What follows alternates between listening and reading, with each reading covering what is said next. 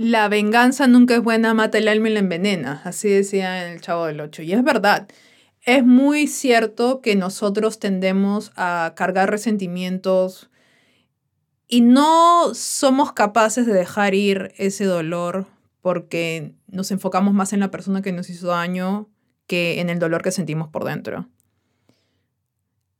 Cuando nosotros tenemos, digamos, cualquier tipo de recaída o caída con alguna persona que queremos, ya sea una pareja amorosa, una relación personal, este, una relación familiar, amical, tendemos a ser un poco inmaduros emocionalmente, no nos hemos desarrollado muy bien, no nos han dado el vocabulario necesario para nosotros poder expresarnos, no nos han dado las herramientas para poder lidiar con lo que se viene siempre que alguna relación termina o alguien nos hace daño, que es lo más grande, cuando alguien te hace daño uno lo toma tan en serio, tan personal, que a veces nos queremos vengar o, y no necesariamente hay una venganza de por medio que, que ocurre, pero siempre está el pensamiento de hacer algo malo o desearle el mal.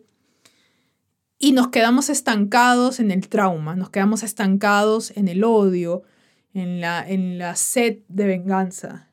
Y eso poco a poco nos mata. Es como el dicho que dice, es como querer que el otro muera mientras tú te tomas el veneno vive en tu mente, vive en tu ser, vive en, tu, en tus, en tus emociones toda esa energía negativa de la rabia, la cólera, que es válida, hay que darle espacio a esos sentimientos, pero al mismo tiempo el dolor que uno siente cuando es traicionado, cuando es herido. Y hay muchas veces que no hay vuelta atrás. La las relaciones se rompen dependiendo del grado de, de traición o de alguna acción que te haya hecho sentir que básicamente es la situación es desgarradora. Y nosotros tenemos que entender que la acción del otro es su karma. Mi acción es la mía. Y hablo de karma como la energía que tú das para que te regrese. Entonces, si yo te hago daño a ti, yo voy a tener que lidiar con ese, con ese mal karma. Pero si tú me regresas ese daño porque nosotros creemos que nosotros somos los únicos que podemos ejercer justicia en el mundo y queremos que el karma de una vez, ahora, ¿dónde está? Quiero vengarme, ¿dónde está mi justicia? Sucede en este momento y a veces nosotros tomamos las armas para poder vengarnos. Hablamos mal de las personas, hacemos posts así como quien no quiere la cosa es indirecto, pero es para exactamente esa persona nos hacemos los interesantes. Y la verdad es de que es muy sencillo, pero muy difícil poder perdonar y dejar ir a las personas. Por eso es más fácil enfocarnos en quien nos hizo daño. Y el problema con eso es de que perdemos el tiempo. Perdemos el tiempo, perdemos energías, estamos desgastándonos pensando en otra persona, lo que me hizo, lo que me hizo, lo que me hizo, y cuándo me las va a pagar, y por qué y, nos, nos enfocamos y nos, y nos obsesionamos a veces con gente que nos hace daño y después les va bien. La clásica que te sacan la vuelta y después están con otra persona y les va súper bien en, teoría. Y uno se, se desgarra y dice, pero ¿por qué? O esa persona yo la hice y ahora la otra está disfrutando de los frutos de lo que yo invertí. O el otro, la clásica. Y en verdad es simplemente dejar ir a la persona. Porque así regresen a pedir perdón, así regresen a tener una conversación, el dolor aún existe. Así que tenemos que enfocarnos en el dolor que nos dejaron atrás. No enfocarnos en vengarnos de la persona, porque acuérdense, todo en esta vida da vueltas. Ya sea que te hicieron daño cuando tenías 15 y te marcó, y de pronto ves algo que sucede cuando ellos tienen 60. No importa. Cuando se trata de la justicia que yo le llamo divina, va a llegar. En algún momento tiene que llegar porque si tú das una energía, va a regresar.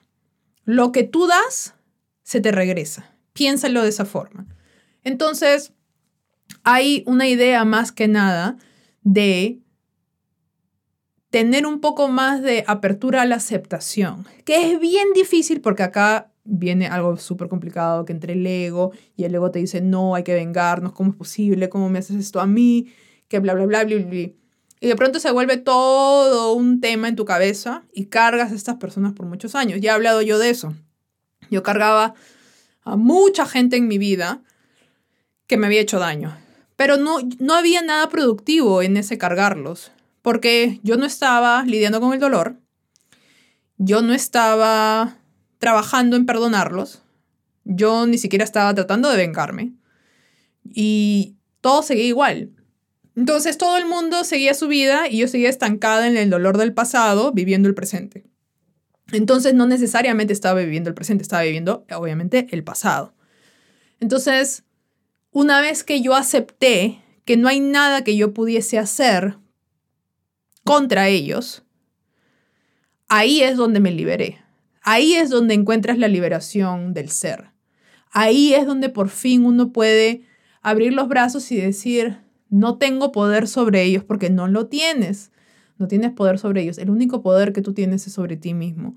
Y no cuenta hablar mal de ellos y decir esto por aquí, rajar y el chisme. Eso no cuenta. Eso no es poder. Eso es una persona que no tiene poder sobre alguien y trata de buscar la forma como sea, muy inmadura de, de, de tener algún tipo de poder sobre alguien. Entonces, una vez que uno deja de estar tan estresado y tan tan el, cuerpo se siente como rígido, uno se relaja y de verdad ahí es donde salen las lágrimas.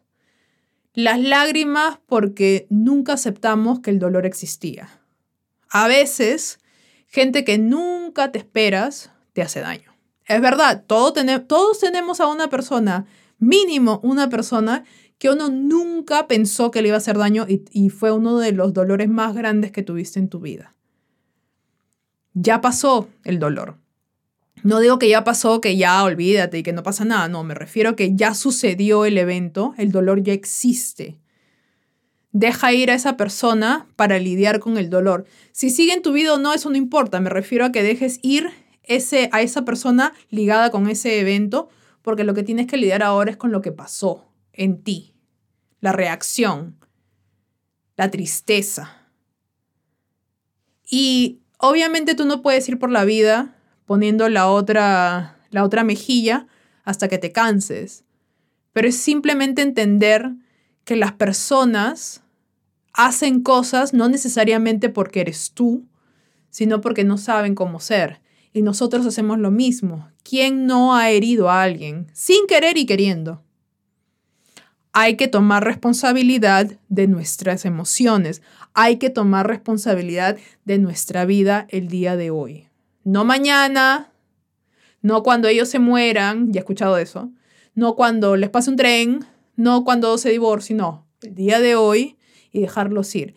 Cada quien sabe qué pone y qué nutre en su propio jardín. Entonces, no pongas veneno en tu jardín porque el otro va a seguir verde. Ponle agua a tu jardín y deja que florezca. Generalmente nos enfocamos tanto en el otro que queremos ver que el otro caiga, que el otro este, sufra, que el otro no prospere. Eso, ¿Y eso te, te da dinero? ¿Eso te trae prosperidad financiera? ¿Te trae prosperidad material? ¿Estás más delgado, más guapo, más guapa? ¿Te creció el pelo? ¿Tienes mejor piel? ¿Te das cuenta? Nos enfocamos en cosas que no valen la pena porque no queremos hacernos responsables de nuestros sentimientos. Preferimos siempre ser la víctima de nuestras circunstancias. Siempre vamos a querer ser la víctima de nuestras circunstancias simplemente porque es lo más fácil. No porque necesariamente tú quieras ser una víctima. Yo conozco gente que se hace la víctima y juega la carta de la víctima y no saben que se están haciendo la víctima, sino creen que las cosas son así. Cuando hay mucho dolor, uno cree que le deben. Entonces, como tú me debes, yo te voy a hacer pagar. Y es la clásica de te voy a hacer pagar por lo que me hiciste. ¿Por qué tú tienes que ser esa persona? ¿Por qué no dejas que la vida se encargue? No te, no te, no te ensucias las manos. ¿Por qué ensuciarse las manos? Porque la clásica es no, que él no vale la pena, que ella es una sí, es una sa. Entonces, ¿para qué te hacen ensuciar las manos si no vale la pena, es una sí, es una sa? Ah, no, no, no, porque me hizo esto, entonces sí vale la pena para ti, porque estás buscando venganza, ¿o no? Entonces, hay que ser bien cuidadosos cuando nosotros estamos enfocándonos en las personas que cometen errores, porque nosotros no estamos libres de cometer errores. Absolutamente no. Entonces, uno prefiere ver al otro, porque a nosotros nos encanta juzgar al resto, pero nunca queremos ver qué está sucediendo en nosotros. Entonces, piensa, medita, empieza a ver quién todavía, qué fantasmas siguen en tu mente. Y la mejor forma de saberlo es cuando algo sucede, alguna reacción pasa dentro de ti y tú piensas en alguien que te lo hizo antes. O te dicen el nombre de una persona, la clásica, y te molestas, te resientes, te jode que digan esa persona. O ves a la persona y es como, ¡ah, qué es acá! Todo eso es que tú estás cargando el fantasma de la persona, que no tiene nada que ver con esa persona, tiene todo que ver con el dolor que está dentro de ti. Porque si te das cuenta, nosotros tenemos tanto poder en nuestras vidas que no nos damos cuenta que así la persona viniese a pedirnos perdón después de mucho tiempo, no cambiaría mucho, al menos que nosotros estemos listos para aceptar ese perdón. Esto es Despertar con Alejandra Vivanco. Los veo el próximo fin de semana. Chao.